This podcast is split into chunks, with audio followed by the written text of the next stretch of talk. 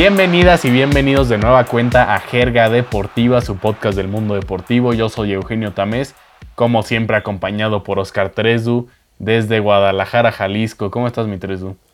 Hola, hola, Eugene, amigos. Bien, todo bien aquí, este, llevando esta impresión con el rebaño sagrado, que ya lo decía, estoy contento, estoy reluciendo en felicidad por esta noticia que ya hablaremos más adelante y que también me ha sorprendido, pues estos dos primeros partidos con, con el interinato. Sí, a ver si, no, a ver si no aplican la última, que el interino los mete a repechaje, se quedan por ahí, pero por meterlos a repechaje eh, lo renueva, ¿no? Estaría bueno.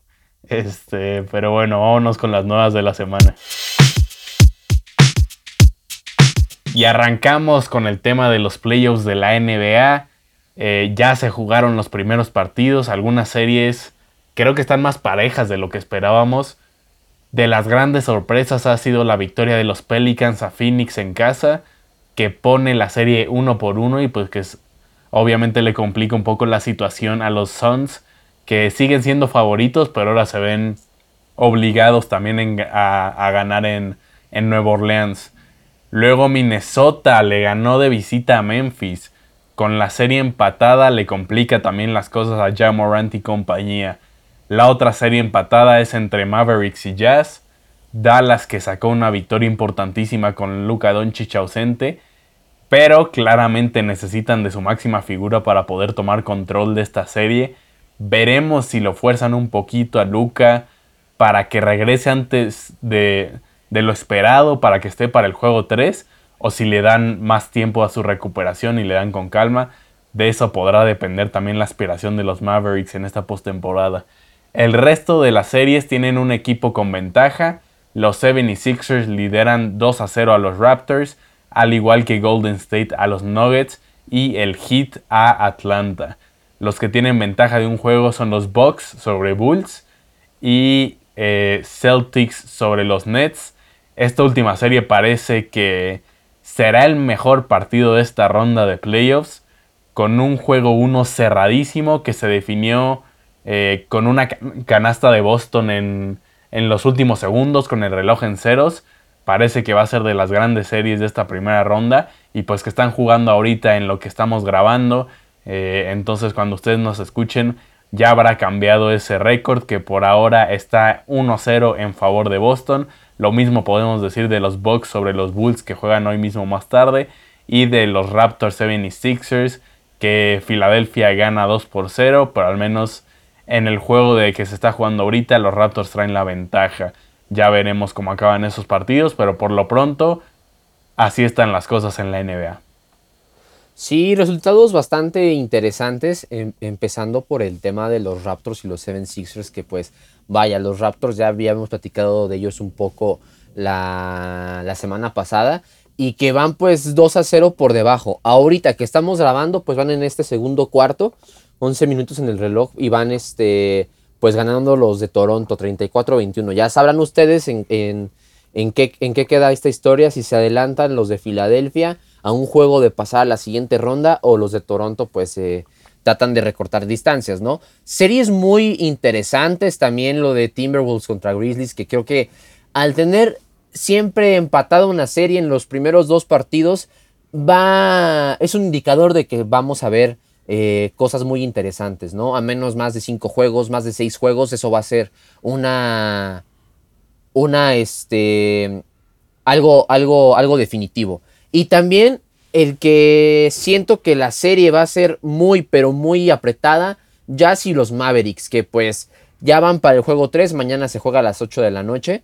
Y que bueno, los Mavericks tienen un, un papel que cumplir por el tema de Luka Doncic, que ojalá eh, se pueda consolidar este pues este estandarte, ¿no? Que yo a mí me gustaría mucho en lo personal verlos en una final de conferencia, al menos luchar por ello, porque Luka Doncic tiene mucho para competir y para poder darle a su equipo una, al menos un campeonato o al menos unos partidos ya más cerca de las finales.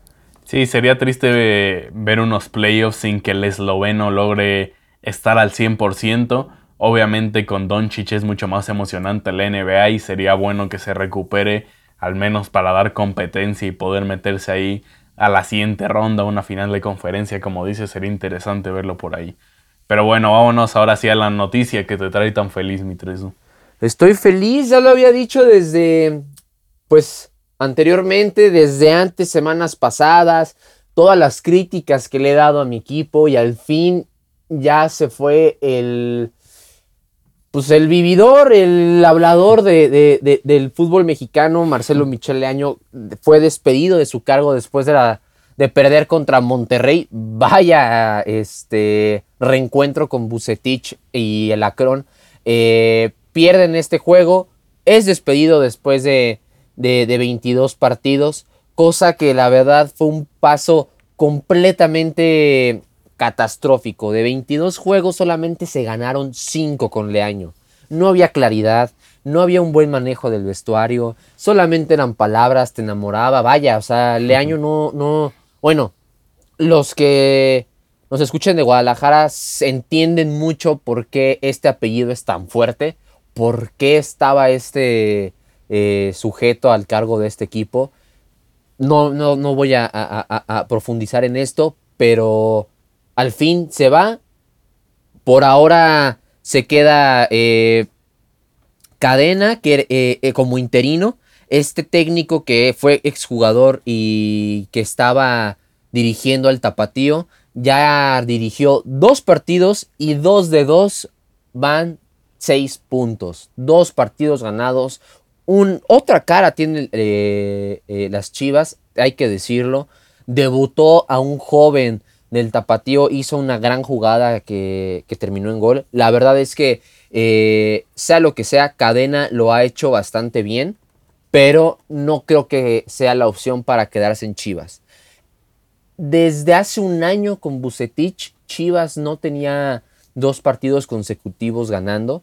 Lo consigue este, este cadena. Y en 35 juegos en Liga MX, Marcelo Michele Año nunca ha ganado dos juegos seguidos, con Necaxa ni con Chivas. Nunca lo ha conseguido.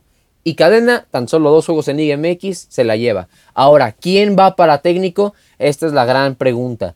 Aquí teníamos Almeida renuncia a San José o fue despedido. ¿Habrá alguna incorporación? A, ya está completamente descartado.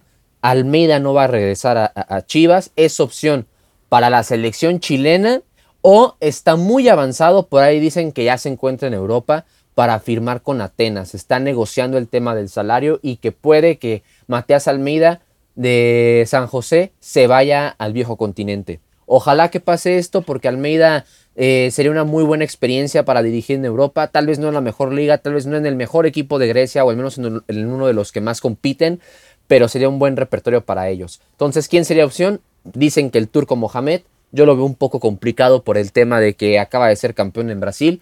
O eh, Juan Reynoso. También se dice que tiene ya una fricción con la directiva del Azul y que puede ser que sea opción la más viable, a mi parecer, para dirigir a, las Chivas el siguiente torneo. Sí, pues ahí está información de primera mano de mi creo que sí sería opción Juan Reynosa, una, una opción lógica si, si, si, sale de Cruz Azul. Eh, veremos también cómo termina cadena, ¿no? El, eh, este torneo, si lo hace bien, podrían al menos darle la, intención las siguientes, el siguiente torneo, las primeras jornadas, ¿no? En una de esas sucede algo similar como con Lilini, que es alguien que conocía eh, las fuerzas básicas del club y y pues pudo aprovechar esa parte al máximo, ¿no? No sería nada malo para Chivas que, explotaran de nueva cuenta su cantera, ¿no? Tienen eh, jóvenes interesantes como Pérez Buquet, no sé, por ahí eh, no, no creo que sería mala opción si logra hacerlo bien cadena. Pero obviamente Chivas también tiene que considerar nombres ya establecidos e importantes para su cuerpo técnico. Vámonos con la siguiente noticia. antes de, pasar a lo, siguiente, tienen que remarcar mucho en el cambio de jugadores. La principal razón de que Chivas pase esto es que el poder no lo tiene ni la directiva y no lo tiene ni siquiera el, técnico. Si Chivas no está cómodo con un técnico, simplemente pues hacen esos malos resultados para que lo cambien. Entonces, ¿quién es el que manda en ese equipo? Son los jugadores, algo que no se puede permitir. Y vaya, eh, a final de cuentas, más de la mitad del plantel tiene que marcharse y traer a otros nuevos. Técnico que esté, técnico que llegue, o que si Ricardo Cadena se, queda, tienen que renovar toda la plantilla. Ya, puedes pasar a lo siguiente. Sí, no, y, el tema rápido es también eh, como en cada club, si no hay un técnico que convence a los jugadores, obviamente nunca va a funcionar, entonces tiene que ser una parte importantísima también de, del club, ¿no? Que convenza, que los jugadores se lo crean, que se mueran por el técnico. Pero bueno, ahora sí, pasando a la siguiente noticia, eh, Eric Gutiérrez es campeón de la Copa de Holanda con el PSV. Vencen 2 a 1 al Ajax de Edson Álvarez y lo hacen justamente con gol del Guti. Con esto continúa pues la gran legión mexicana en el PSV. Eric Gutiérrez se convirtió en el sexto mexicano en ganar un título en Eindhoven después de que lo hicieran Salcido, el Maza Rodríguez, Héctor Moreno, Andrés Guardado y el Chucky Lozano. Hay que reconocerlo del mediocampista canterano del Pachuca porque a principio de temporada, después de varias lesiones, casi no jugaba con el equipo titular, estaba prácticamente borrado del PSV, pero bueno, mantuvo cabeza baja, siguió trabajando y ahora es titular indiscutible, figura y le da el gol del título al PSV en esta Copa Neerlandesa. Guti ha destacado tanto que parece que se aproxima también el siguiente paso en su carrera. Hay varios reportes del interés del Benfica y del Fulham que acaba de ascender a la Premier League, me parecen buenas opciones para el mexicano. Sí, es una gran noticia también. Pues bueno, remarcar en el tema de que mexicanos en una final, ¿no? Sea el torneo que sea, la liga que sea, en el viejo continente da mucho de qué hablar. Y pues vaya, bien lo dices, ¿no? El Guti ha recuperado ese, esos minutos, ese nivel que poco a poco pues está marcando muchísimo pues la continuidad, continuidad perdón, de, del Guti en, Europa y el tema de que también eh, el Machín Edson el Álvarez pues continúe con este buen paso en, en, la liga holandesa. Ahora, eh, pues un trofeo más para otro mexicano en, Europa, algo bastante eh, bueno. Y que siga, pues obviamente, esta suma de minutos para el Guti. En el tema de, de este Edson Álvarez, pues ojalá que también se llegara a concretar uno de los rumores que tanto se está teniendo con Eric Ten Hag, que pues ojalá pudiera pasar. Pero bueno, vamos por partes, ¿no? Una muy buena noticia tener una final de, con mexicanos en, en el viejo continente. Sí, pero bueno. Y, ojalá sigan eh, exportando mexicanos a la liga holandesa en específico, que se les da muy bien, ¿no? La verdad es que ya están siendo probados ahí y por eso el PCB sigue llegando, llevándose mexicanos. Ojalá sigan yendo más para allá. Sí, exacto, totalmente. Pero bueno, en la última noticia, pues Wimbledon, el, el tercer eh, Gran Slam del año, ya lo confirmó. Los tenistas rusos y bielorrusos no van a poder participar en el torneo. Ya lo dieron un, un, comunicado, el propio torneo en redes sociales y en diferentes medios este, deportivos, que vaya, no van a dejar en ninguna circunstancia tener eh, jugadores de estas nacionalidades eh, disputar pues el Grand Slam. Cosa que pues obviamente va a ser afectado como el número 2 del ranking ATP, Daniel Medvedev, que no va a poder jugar pues este, eh, torneo, último campeón del US Open. También eh, Andrei, Rublev, que es octavo de, del ATP. En cuanto a la WTA, pues Zabalenka, que fue semifinalista en Wimbledon 2021 eh, y cuarta en el ranking de la WTA. Azarenka tampoco va a poder participar. Eh, no va a poder participar en, el abierto de, de, Inglaterra. Entonces, pues vaya, ya se confirmó todo esto por temas del conflicto armado entre Rusia y Ucrania. Y pues vaya, un tema más que debatir, que platicar, porque pues este conflicto político pues afecta a deportistas eh, rusos. Sí, ya habíamos hablado un poco del tema, que, no nos encanta tampoco que, tomen estas medidas, pero eh, siguiendo con la noticia, la ATP también ya sacó un comunicado, porque ellos ya habían establecido sus eh, sanciones, por así decirlo, en cuanto a este tema de la guerra, ¿no? Que, los deportistas no podían usar sus, sus banderas ni ningún tipo de, de colores de Rusia o de Bielorrusia, pero que sí podían competir. Entonces los del ATP están disgustados con la decisión que tomó Wimbledon. Eh, ya lo pusieron en sus redes sociales y, a ver qué pasa, ¿no? Porque va a haber esta disputa entre, entre la Organización eh, Mundial del Tenis y también la organización del torneo del Grand Slam de los más importantes del mundo del tenis. Entonces va a haber fricción ahí, va a haber opiniones divididas y creo que el ATP al menos va a abogar porque sí puedan participar estos rusos y bielorrusos. Ya les vamos a estar informando más al respecto adelante. Eh, por lo pronto vámonos a nuestra siguiente sección. Les traemos una quién prefieres de la final de la Conca Champions. Porque ya la siguiente semana tenemos la ida de la Conca Champions, mi Sí, ya para empezar pues eh, queda definida esta final entre los Pumas de la Universidad Autónoma y Seattle Saunders, ¿no?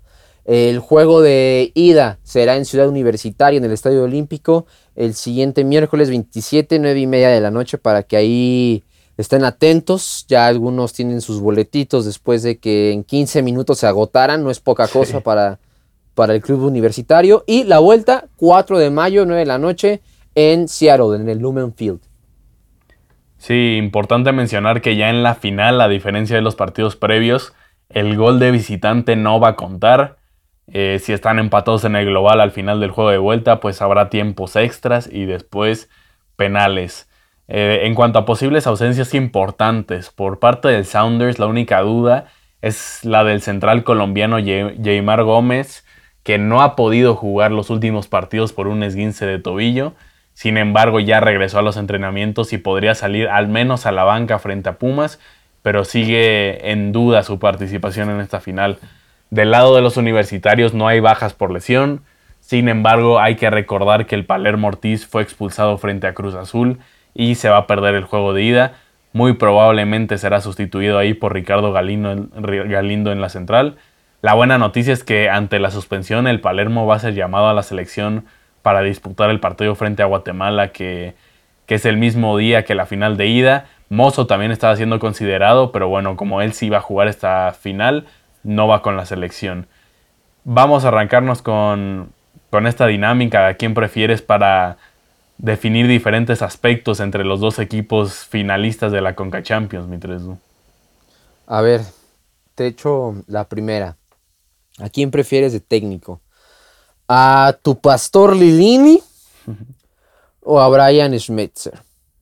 Yo creo que es una pregunta difícil porque Schmetzer es eh, el técnico más experimentado entre los dos, ¿no? Recordemos que Lilini fue un plan de emergencia en Pumas y pues es apenas su primera experiencia como técnico.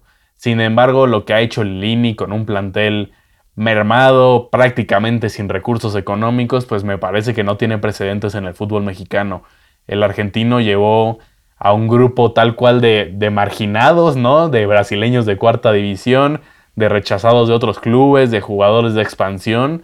Los llevó ya a su segunda final en menos de dos años y, que podría haber sido una tercera final, ¿no? Si, hubiera habido al final de cuentas un buen arbitraje en la semifinal contra el Atlas. Eh, aún así, Schmetzer, pues tiene algo que Lilini no, y esos son títulos. Ya fue campeón del MLS en dos ocasiones con el Sounders, pero también hay que considerar que lleva más del triple de tiempo dirigiendo en comparación a Lilini. Como ven, pues no está fácil decidir, creo que acaba siendo algo de gustos. Si prefieres alguien probado con una de las mejores plantillas del MLS, o si prefieres el potencial de alguien que ha hecho milagros con una plantilla mediocre y que pues no sabemos qué podría llegar a conseguir si tuviera una plantilla con más recursos. Creo que me voy a ir con Lilini por lo que ha logrado en tan poco tiempo y con tanta adversidad en Pumas. Sí, eh, comparto lo, mismo. O sea, es un hecho que Schmetzer ya es un histórico en Seattle, ¿no? Desde jugador hasta entrenador y su primera experiencia fue, pues fue con Saunders, desde la segunda división en el 2002. O sea, ya lleva toda una experiencia, lleva diferentes este, campeonatos, campeón de conferencia, del MLS, la Copa, bla, bla, bla. O sea, ha tenido un buen camino eh, Schmetzer. Pero bien lo dices, Lilini pues eh, ha hecho o ha explotado todos los recursos de Pumas. Tú bien lo decías al principio que eh, explotó bastante bien la cantera. Ha sacado la mejor versión de, de, los Pumas, sobre todo en, estos, en estas fases de eliminación. como la liguilla o ahora la Conca eh, Champions. Entonces, igual me quedaría con Lilini. creo que ha sido eh, una muy buena opción. Creo que fue lo mejor que le pudo pasar a los Pumas después de que se fuera Mitchell. Entonces, pues sí, lo único que le hace falta, como él dice, para ya concretar eh, o consolidar este proyecto es un título. Y tiene chance todavía de poder llevarse pues dos, un doblete en este, en este semestre, la, la Conca Champions. Y hasta en eso, maybe la liga. ¿eh? pues va, como dices, eh, lo que caracteriza a este Pumas de Lilini es morirse en la línea en esos partidos de eliminación directa. Entonces, pues ya avanzando a liguilla también tenemos que considerarlos para ese torneo, ¿no? Eh, vámonos con la siguiente pregunta, Mitresu. ¿Qué juego en conjunto prefieres, el de Pumas o el de Sounders? Mm, en conjunto hay que ser muy claros que Pumas no tienen el mejor fútbol. Ya lo dijimos en temporada regular, la, verdad, muestran muchas carencias. No ha realizado un gran juego o algo destacado en esta temporada regular. La, verdad es que no, no los veo tan poderosos. Pero, ¿qué ha pasado anteriormente en Liguilla con Lilini? ¿Qué pasó en esta Conca Champions? Donde, donde cambia mucho en, esta, en estos temas de eliminación. La cara, el, esfuerzo que dan sus jugadores es totalmente distinto. Ahora el tema del Seattle, pues honestamente no necesitas de un fútbol tan vistoso para hacer cosas en la MLS. No me termina de convencer de lo que he visto con Smetzer. Es lo mismo en partidos regulares, pero no son regulares. Y es que el estilo de juego se basa en los extremos para, para Pumas, ¿no? Depende mucho del buen momento que también tengan sus delanteros. Dinero ha tenido muchas bajas. Y el Seattle usa lo elemental por carecer de estrellas a comparación de otros equipos, en especial los angelinos. Usa todo, es más dinámico, utiliza un conjunto que ha sido el diferenciador para ganarle a los equipos pues más poderosos económicamente, por así decirlo, ¿no? Porque en su momento el LAFC destacó mucho por el tema de Carlos Vela y y, otros más. el Galaxy cuando estaba Slatan, ahora está Chicharo. Y otros equipos que también tienen pues diferenciadores muy pero muy destacados y que el Seattle Saunders no es tan así. Me hablarás de tal vez de Rui Díaz, del propio Nico Lodeiro, pero no es una figura como ellos. Y aún así, Schmetzer sabe aprovechar cada elemento. Entonces, pues sí, me quedaría con, con el de Saunders. Sí, creo que comparto tu análisis de, los estilos de juegos, ¿no? Eh, Pumas juega muy vertical, intentando explotar la velocidad por las bandas, ya sea de Corozo, de, Diogo, de Rubalcaba, del propio Mozo, y pues buscando la definición en el área de, de Rogerio Dineno, no es tanto de juego asociativo. Sounders tiene un juego mucho más asociativo, eh, de tejer la jugada, buscar las transiciones rápidas pero con pases cortos. Eh, Seattle es un equipo que reparte bien el juego, reparte bien la, responsabilidad de anotar goles. Y yo creo que sin duda está entre los equipos con mejor juego en conjunto de toda la MLS. Entonces también me voy a ir con, los de Seattle. Ok, ok. Sí, sí, la verdad es que utiliza muy bien esos, ese, ese esquema eh, en conjunto y Lini es lo que le hace falta también, como no solamente explotar las bandas, sino también saber jugar por dentro, explotar lo que tenga eh, Pumas en, de ese lado de la cancha. Pero bueno, en la siguiente, ¿a quién prefieres como joya para, para tu equipo, jugador joven? ¿Jorge Rubalcaba u Obed Vargas? Sí, casualmente son dos mexicoamericanos a los que podríamos considerar las actuales joyas de estos equipos. Ninguno de los dos ha decidido qué selección representar a nivel mayor, entonces pues es algo que la FMF tiene que tener en mente porque ambos han mostrado buenas cosas. Obed Vargas es un mediocampista volante por derecha de apenas 16 años. Eh, un jugador de 16 años que tenga participación en todos los juegos del Sounders esta temporada, más de la mitad siendo titular, pues habla muy bien de él, ¿no? La, la, edad es algo ridículo para ya tener tanta participación en una primera división.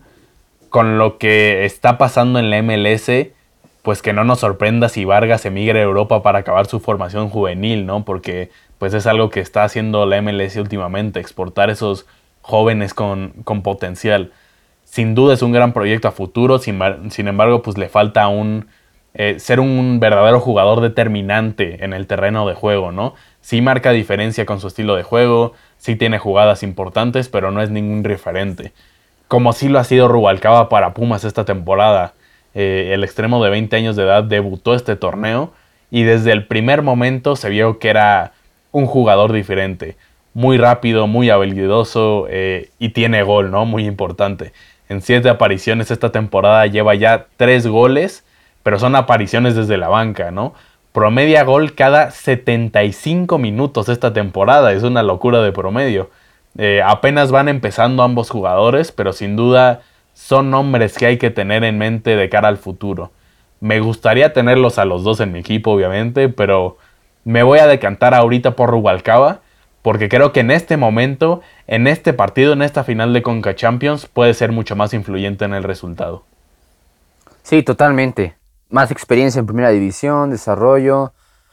Tiene un futuro muy prometedor, no hay que reprocharle nada con lo que al menos ha logrado con Lilini, porque sabe perfectamente el argentino cómo eh, explotar a estos jóvenes y hay que darle mérito lo que ha, lo que ha pues, hecho eh, el DT, ¿no? Por ahora ha sido un buen elemento también de cambio, como revulsivo, y que sí, igual me, yo me iría más por, por Rubalcaba, y que en su momento, si Obed Vargas empieza a crecer y a destacar, pues ni siquiera se va a desarrollar en el MLS, tiene 16 años, entonces por unos miles te puede ir a, Europa y de ahí pues a destacar, ¿no? A final de cuentas también Obed Vargas ha tenido esos minutos en primera división o al menos con el primer equipo, pero no como lo ha hecho Rubalcaba en una liga pues mediáticamente más complicada.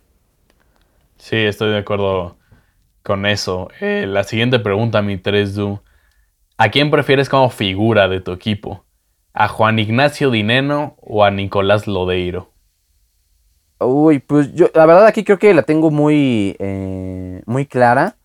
Miria por Nico Lodeiro. Lleva un estandarte de líder en el, en el equipo, es el capitán del, del, Seattle, no es eh, el más notable en cuanto a números o estadísticas, porque en eso resaltan nombres como Rui Díaz, Freddy Montero, este, Cristian Roldán, pero encuentras experiencia con Lodeiro dos veces mundialista, campeón de Copa América con Uruguay en el 2014.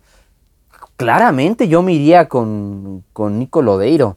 Un elemento con esa experiencia en mi equipo daría demasiada confianza, ayudaría a, tener, eh, vaya, fría las cosas y actuar con más inteligencia en, dentro del campo, ¿no? El tema con Dinero de repente tiene buenos momentos, de repente tiene malos momentos, de repente desaparece la verdad yo me iría más por Lodeiro. Sí, eh, empezar diciendo que Juan Ignacio Dineno es de los amores de mi vida, pero entre esos amores también está el periodismo y la objetividad. Este, ah, no, entonces pues tengo que irme con Nicolás Lodeiro. ¡Se polémico! no, pero Lodeiro es un, jugadorazo, ¿no?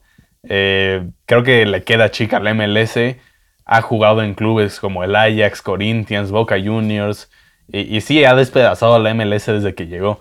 Fue campeón en Países Bajos justamente, fue campeón en Argentina con Boca, ya es bicampeón de la MLS siendo la gran figura del Sounders, también fue parte de la selección olímpica de 2012, eh, ha sido parte de dos mundiales como mencionas, tiene más de 60 partidos con la selección mayor de Uruguay, siendo también campeón de la Copa América de 2011. Sí, o sea, amo a Dinegol, pero pues Lodero simplemente está en otro nivel, ha jugado a otro nivel, ¿no? No manches, Dinegol. Dinegol, actual campeón goleador de la Conca Champions.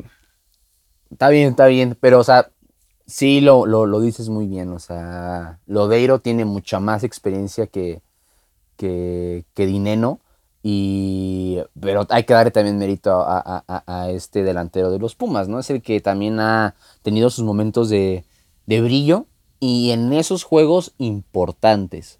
O sea, sea carrilla o no, ha sido una pieza muy importante para esos partidos fuertes. Destacó mucho contra Atlas. A final de cuentas, esa semifinal, ya lo hemos dicho, muy polémica. En, el primer, la primera liguilla de, eh, de Lilini y esa final este, contra León también pues fue, factor eh, dinero. Pero bueno, para campeón. Eh, yo creo que sí va a acabar siendo Pumas el campeón. Por más que muchos lo quieran ver así, eh, el que Pumas esté en su segunda final con Lilini al frente no es ninguna casualidad.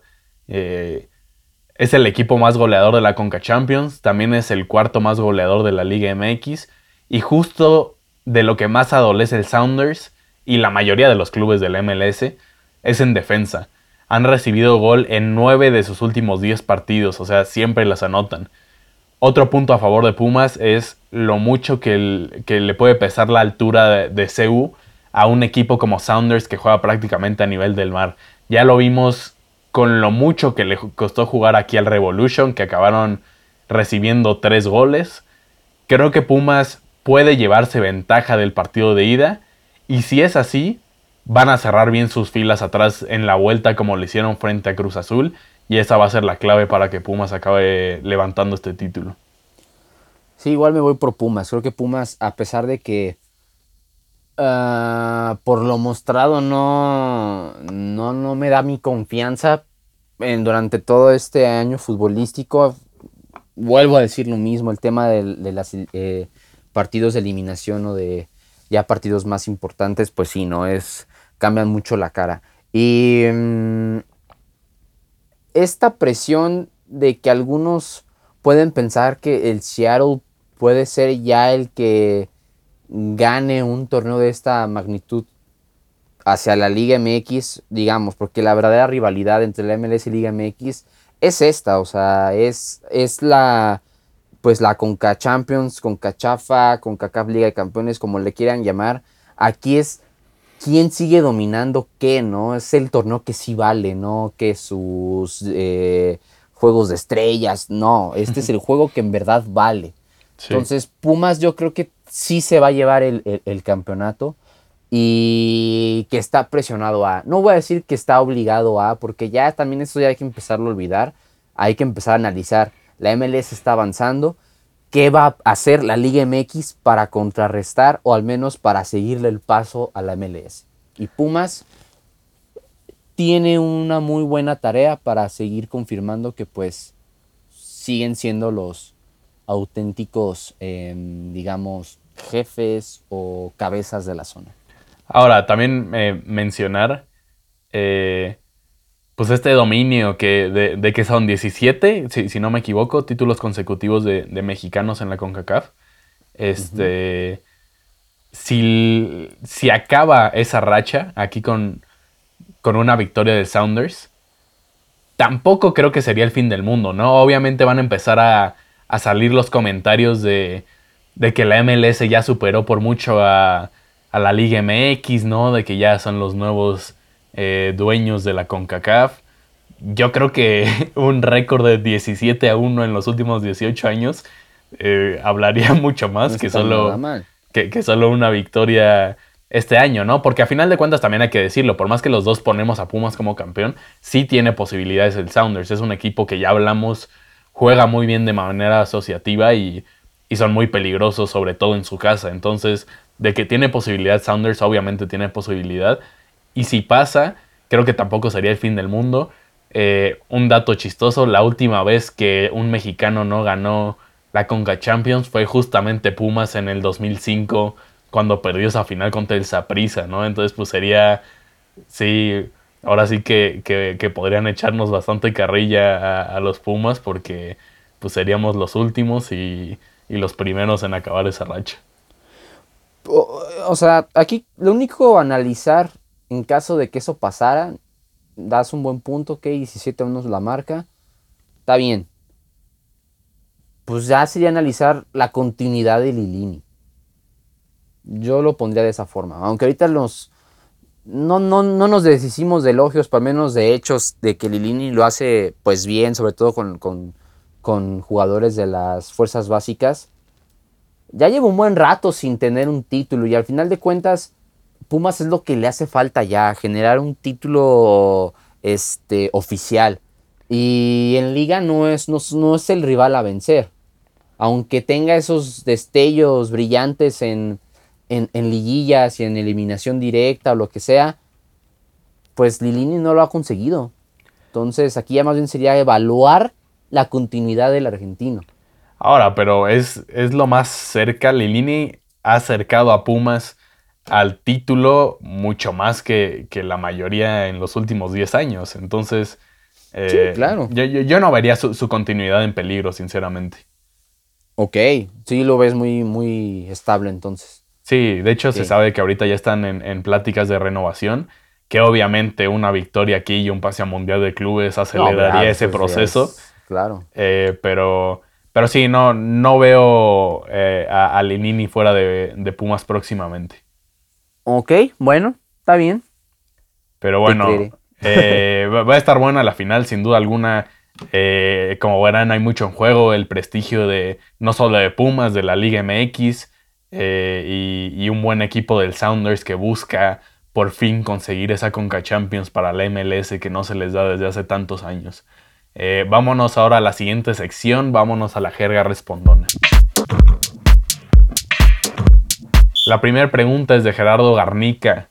Eh, ¿Quién quedará en mejor posición, Chivas o América? Son dos equipos que están en situaciones muy similares. Estaban teniendo terribles torneos, pero desde que despidieron a sus técnicos y dejaron a los interinos, pues parece que agarraron un segundo aire y están cerca de asegurar clasificación a repechaje, ¿no? Les faltarían ahí un par de puntos con una victoria. Yo creo que ambos aseguran ese pase a repechaje. Eh, en el momento que estamos grabando, Chivas tiene un punto más que América, pero también un partido de más que juega al rato el América. Eh, por calendario veo posibilidad de que Chivas acabe arriba, porque América cierra con dos partidos complicadísimos frente a Tigres y Cruz Azul. Veo muy difícil que se lleven todos los puntos de ahí. Y pues Chivas la tiene un poco más sencilla, ¿no? Enfrentando a Pumas que es justamente en semana de final de Conca Champions. Yo esperaría que los de la, universidad hasta rotaran frente a Chivas, eh, esperando poner a todos sus titulares frente a Sounders. Y pues también les queda el Necaxa que han levantado últimamente, pero no están hasta arriba de la tabla como Tigres y Cruz Azul.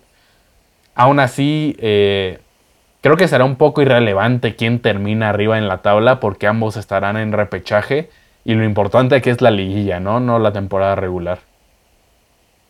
Sí, sí, sí, sí. A final de cuentas, pues ya vemos que el 12 puede ser campeón. En una de esas, si se aplica hasta León, vuelve a darle un sustito a, pues a los primeros cuatro, ¿no? En ese momento, Pachuca, Tigres, Puebla, Monterrey. en el tema de Chivas y América, claramente había un problema muy directo con el técnico. Los jugadores ya no estaban muy contentos, ¿no? En el caso de Solari, en el caso de, de, Leaño, y que el América ha ido pues eh, incrementando el juego en conjunto, los buenos este, enfrentamientos con Fernando Ortiz, y que con Chivas, pues vaya, o sea, lo que ha hecho Ricardo eh, Cadena ha sido algo muy, muy bueno por el tema de que pues sí es difícil ver al Guadalajara ganar dos partidos de al hilo. Entonces yo creo que los dos van a terminar pasando a repechaje. Si el América tiene un calendario más complicado, entonces pondría a Chivas este, pues, en mejor posición y ver pues, a quién le toca en, en, el repechaje. Hasta ahorita, en este momento, Chivas estaría jugando contra Pumas. Nada más y nada menos. Nada más y nada menos como este fin de semana, ¿eh, mi amigo?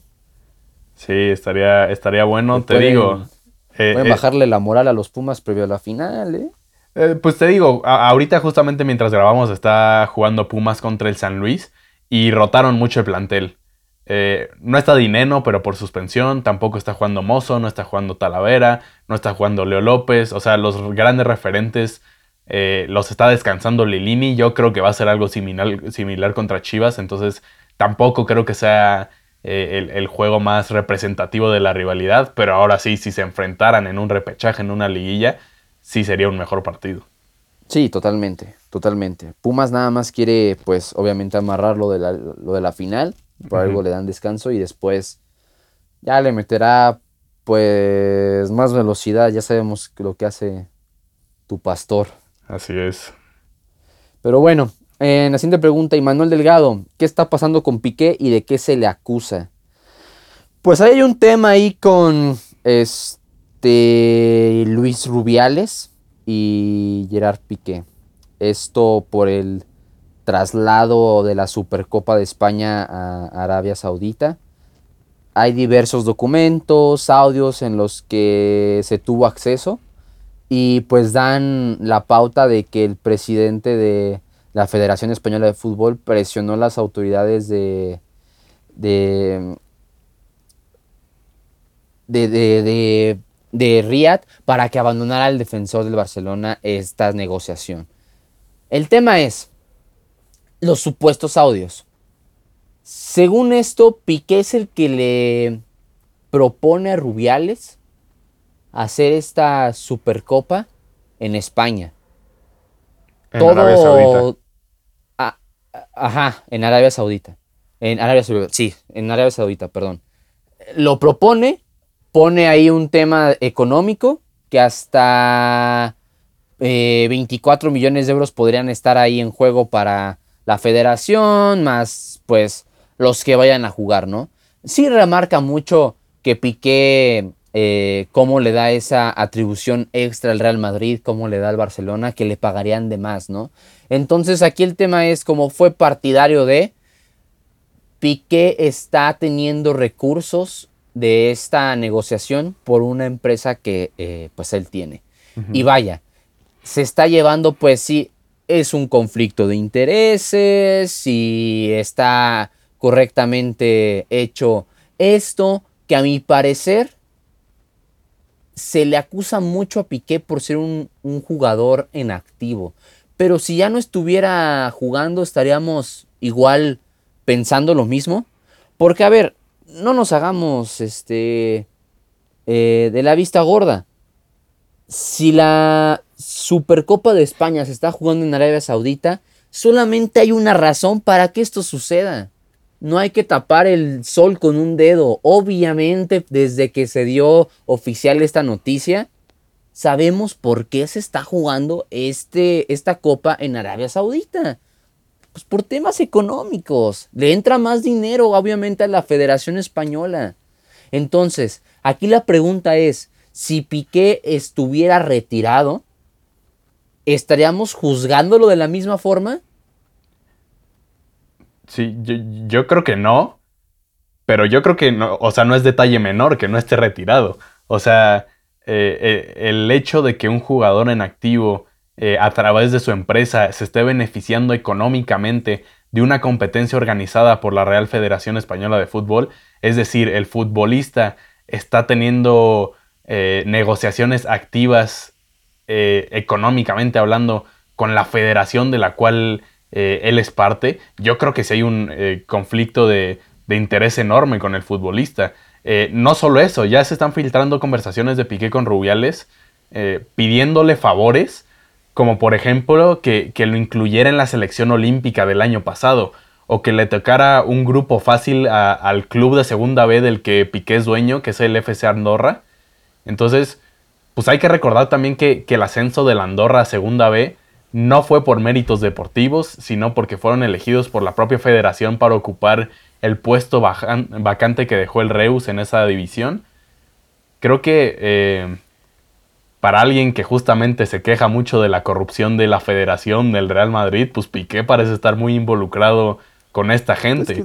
la, verdad es que el futbolista del Barcelona, para mí, está quedando muy mal parado por toda esta situación. Eh, porque, o sea, abiertamente se está beneficiando de su relación con el presidente de la Federación Española de Fútbol cuando él es un jugador en activo. Claro, sí, totalmente. Mira, a final de cuentas, hay, un interés ahí de por medio. O sea, quitemos a Piqué. En el tema de la federación, vuelvo a lo mismo. ¿Por qué se irían a Arabia Saudita a jugar un torneo nacional? Sí, eso es Claramente es por algo, ¿no? O sea, e, e, el interés es, está ahí. Hay más dinero. Simplemente pagarían más los árabes por ver un Madrid-Barça en torneo oficial, ¿no? Cuando pues la única forma de verlo fuera de España sería con la Champions, pero pues es en Europa. O sea, a final de cuentas es eso. Y digamos, si es otro otro empresario, por ponerlo entre comillas, ¿no? Para nombrarlo de alguna forma. Si este hubiera ofrecido esta parte de llevar la Supercopa a, Arabia Saudita y ver la forma de cómo blindar ese conflicto de intereses por medio de patrocinio de la, hacia la Supercopa, o sea, de que esta empresa que propuso este movimiento de, de sede sea patrocinador de la, del torneo. Entonces aquí ya como que blindas un poquito, pero a final de cuentas, es, para mí es lo mismo.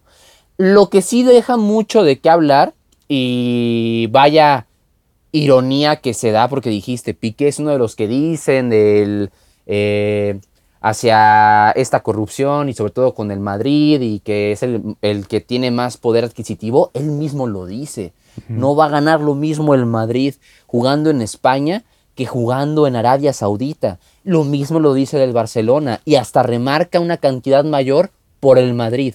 Sí hay un conflicto de interés claramente, pero siento yo que si eh, Gerard Piqué lo hubiera hecho ya como eh, jugador retirado, no se estaría cuestionando de la misma forma. Pero vaya que sí lo hay, hay un conflicto de interés ahí enorme. Y se está beneficiando de alguna manera por debajo del agua, que es con su empresa, que la verdad no tengo a la mano el, nombre, pero le está llegando un, un, pues vaya, regalías de esto, ¿no? Sí, exacto. Este, el... Sí, eh, o, sea, estoy de acuerdo que si fuera exfutbolista, él es libre de hacer sus negocios. Eh, el tema es que, pues, en lo que es futbolista, mejor que sus negocios no sean directamente con, con el presidente de la federación, ¿no? Es, es, el único tema porque ahí claramente puede haber algún tipo de, de, relación más personal entre él y el presidente y eso puede resultar claramente en un conflicto de, de interés. Eh, la, la, empresa, nada más para que la tengan en mente, de, de, Piqué se llama Cosmos y es la cual se está beneficiando económicamente de esta Supercopa en, en Arabia Saudita. Pero bueno, vámonos con la siguiente pregunta, es de Francisco Flores y pregunta qué equipo de la NBA tiene fuertes aspiraciones a ser campeón después de lo ya visto. Creo que aún es muy temprano en los playoffs, eh, entonces me voy a mantener con lo dicho la semana pasada. Veo contendientes fuertes al Heat, a Celtics y a los Suns. Y mencionar lo de Golden State, que se ha visto muy bien en estos dos primeros partidos, han dominado completamente los Nuggets. Pero eh, hasta ahora no me voy a arrepentir de haber dicho que en algún momento les va a pesar esa falta de continuidad con tantas lesiones. Y, creo que así será. Eh, hay que esperar un poco, pero obviamente va a dar partidos de genialidad Golden State. Ok, sí, creo que eh, es algo que, que remarcar. Aquí, pues vaya, las sorpresas no van a, terminar de, presentarse y pues la regularidad de los principales eh, estandartes de cada equipo va a ser una diferencia bastante interesante, ¿no? Ya decíamos de Golden State, yo lo ponía como infravalorado, pues, sobrevalorado, perdón, por este, por no considerar a los, a, los, a los dos primeros de su conferencia. Pero bueno, ya, ya veremos cómo va en camino esto. Por último, Carlos Solares, primera carrera sprint del año, predicciones para el podio.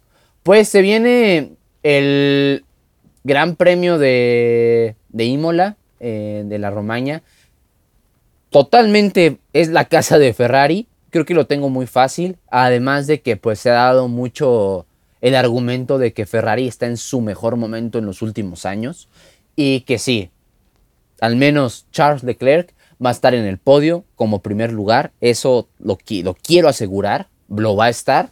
Y pues vaya, 2 y 3 pondría, eh, si no es Verstappen, a Checo Pérez y después un Ferrari. Sí. O sea, Carlos Sainz. Sí, este, estoy de acuerdo. Em, creo que esta carrera sprint, que a mí se me hace horrible, a mí no me gusta nada, siento que no aporten mucho. dos. Eh, hace más impredecible la situación. Pero bueno, por lo visto en las primeras carreras, por lo que ya conocemos de esta pista, que, son curvas veloces, ¿no? Cosa que le gusta a Red Bull también. Eh, pero Ferrari simplemente se ha visto superior, ¿no? Eh, la, última carrera creo que nunca en la vida iban a alcanzar a Leclerc. Carlos Sainz tuvo un muy mal arranque y ahí perdió el coche y, por eso no acabó la carrera, pero pero yo creo que los dos Ferraris se meten al podio también, acompañado por alguno de los dos Red Bulls. Entonces estamos de acuerdo en esto. Sí, uno tres para Ferrari, dos para Red Bull. El tema pues con Red Bull es qué ha pasado con el monoplaza de Verstappen, que pues no ha estado para nada al nivel del año pasado. Y al contrario, ¿no? Checo Pérez pues sí ha estado un poquito más... Este, constante, pero es un tema del monoplaza. Han tenido muchos problemas en cuanto a motor Red Bull. Sí, esa eh, unidad de potencia les está dando lata, sobre todo a, Verstappen, pero ojalá se pueda meter a, ahora sí que a la carrera por el título, porque daría mucho más emoción a la Fórmula 1, entonces ojalá Verstappen pueda tener al menos un buen gran premio de la Emilia Romagna. Eso fue todo por nuestro programa de hoy. Muchas gracias por acompañarnos. Gracias a Tresdu como siempre, a Patricio Tamés en la edición. No olviden seguirnos en redes sociales. Estamos en Twitter y en Instagram como arroba la de por jerga. Ahí nos pueden enviar todas sus preguntas del mundo deportivo. Muchas gracias. Nos escuchamos la siguiente semana. Adiósito.